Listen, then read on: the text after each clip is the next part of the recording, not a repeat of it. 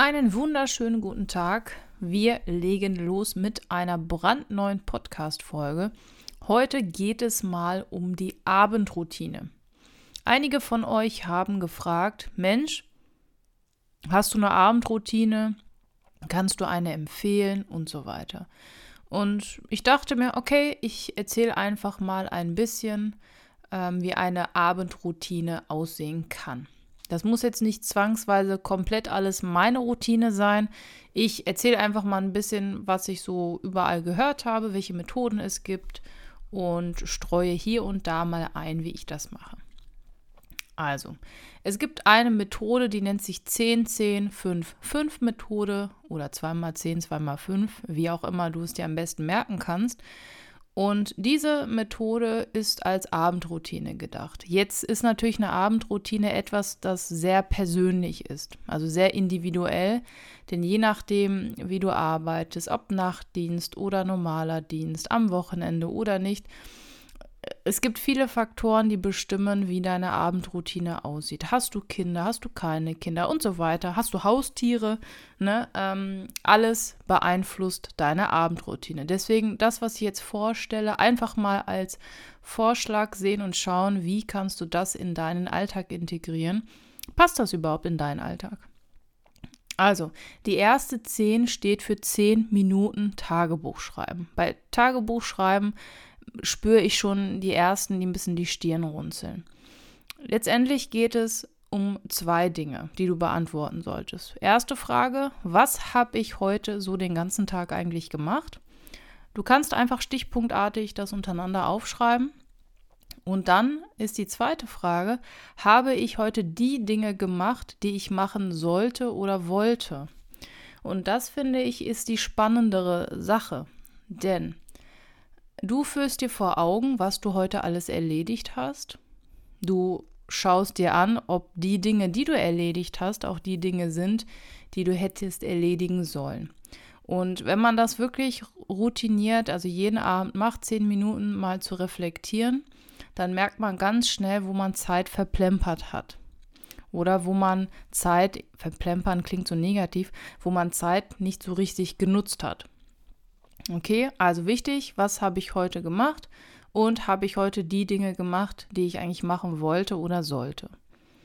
Warum macht man das? Abgesehen davon, dass du eben siehst, was du gemacht hast und nicht, beendest du den heutigen Tag damit, bevor der neue anbricht und du machst dir eben bewusst, wie lief der Tag und kannst für die nächsten Tage schon mal Modifizierungen vornehmen. Das heißt, wenn du merkst, boah, irgendwie heute eigentlich wollte ich das, das und das machen, aber stattdessen ist mir das, das und das in die Quere gekommen, dann kannst du schauen, ob du die Hindernisse für die anderen Tage schon irgendwie eliminieren kannst oder woran es eben gelegen hat. Okay, also 10 Minuten Tagebuch schreiben abends. Dann 10 Minuten Kalenderarbeit bzw. To-Do-Arbeit. Also, du, also ich mache das wie folgt. Ähm, ja, Ach so, die Tagebuch, ja. Also das mit dem Tagebuch schreiben, das mache ich auch, aber nicht mehr so akribisch, wie ich es mal früher gemacht habe. Das ärgert mich selber ein bisschen. Aber ich habe immer mal wieder so Phasen, wo ich das nicht so akribisch mache und dann kommt das wieder so von alleine. Ja, also du siehst, auch ich mache das nicht jeden Tag. Es reicht auch manchmal, wenn man das über die Woche verteilt macht oder am Ende der Woche.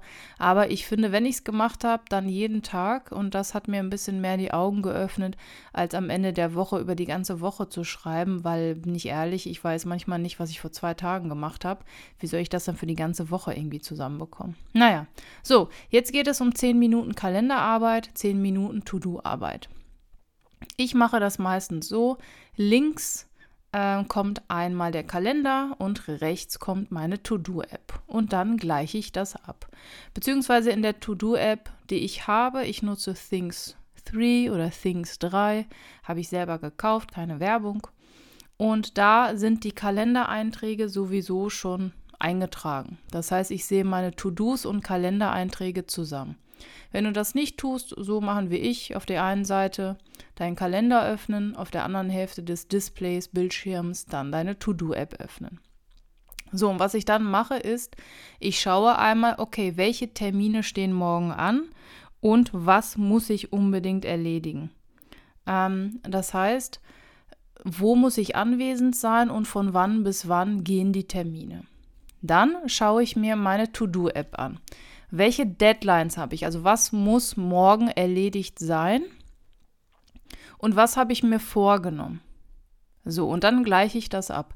Passt das, was in meinem Kalender ist, mit den Dingen, die ich als To-Do aufgeschrieben habe? Oder ähm, passt das nicht, weil ich mir zu viel aufgebürdet habe? Dann muss ich wieder priorisieren. Welche Aufgabe ist so essentiell, dass ich sie morgen machen muss und die anderen muss ich schieben?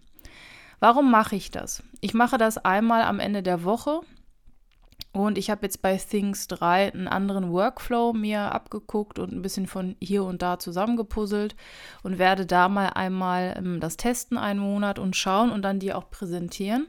Das heißt, ich mache das einmal jeden Sonntag, da schaue ich mir die ganze Woche an und ich mache das auch sehr oft, auch nicht immer, abends. So, und warum macht man das jetzt? Ich persönlich mache das, weil ich weiß, okay, morgen die und die Termine stehen an und ich weiß, okay, die und die Aufgaben kommen auf mich zu. Ich habe dann einen ruhigen Kopf, ich weiß, was auf mich zukommt.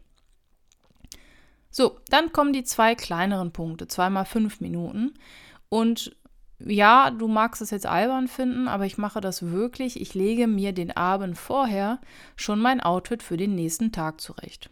Das heißt, ich investiere maximal fünf Minuten. Okay, manchmal sind es auch zehn, wenn ich nicht weiß, oh, das oder das ich maximal zehn, aber meistens fünf Minuten, um mein Outfit für den nächsten Tag rauszulegen. Warum?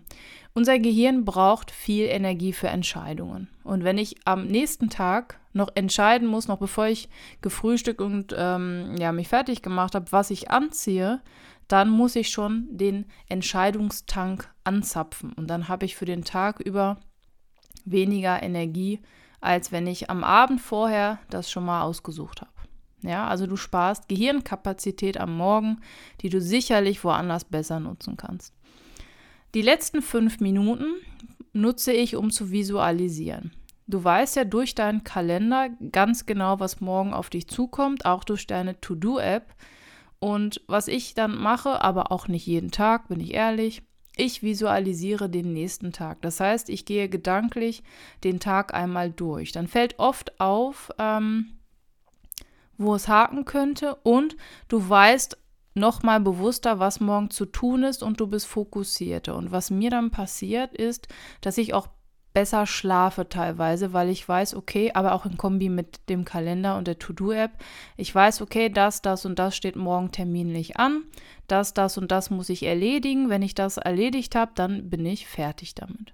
So. Heißt also, eine mögliche Abendroutine könnte so aussehen. Zehn Minuten Tagebuch schreiben, zehn Minuten Kalenderarbeit bzw. To-Do-Arbeit, dann zehn Minuten Quatsch. Im Idealfall fünf ähm, Outfit zurechtlegen und dann auch visualisieren den nächsten Tag.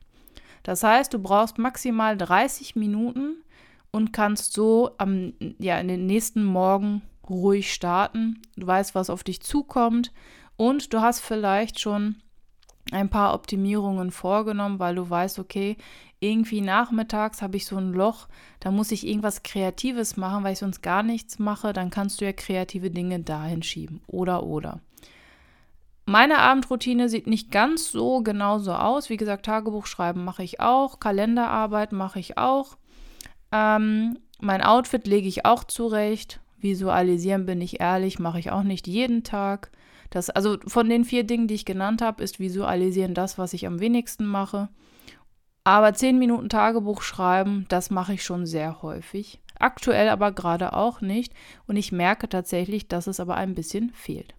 So, dann wünsche ich dir noch einen schönen Tag. Schreib mir in die Kommentare unter dem Blogbeitrag oder bei Instagram, wie deine Abendroutine aussieht. Und wenn du weitere Fragen hast, gerne schreiben. Ich beantworte alle und freue mich von dir zu hören. Bis nächste Woche. Ciao.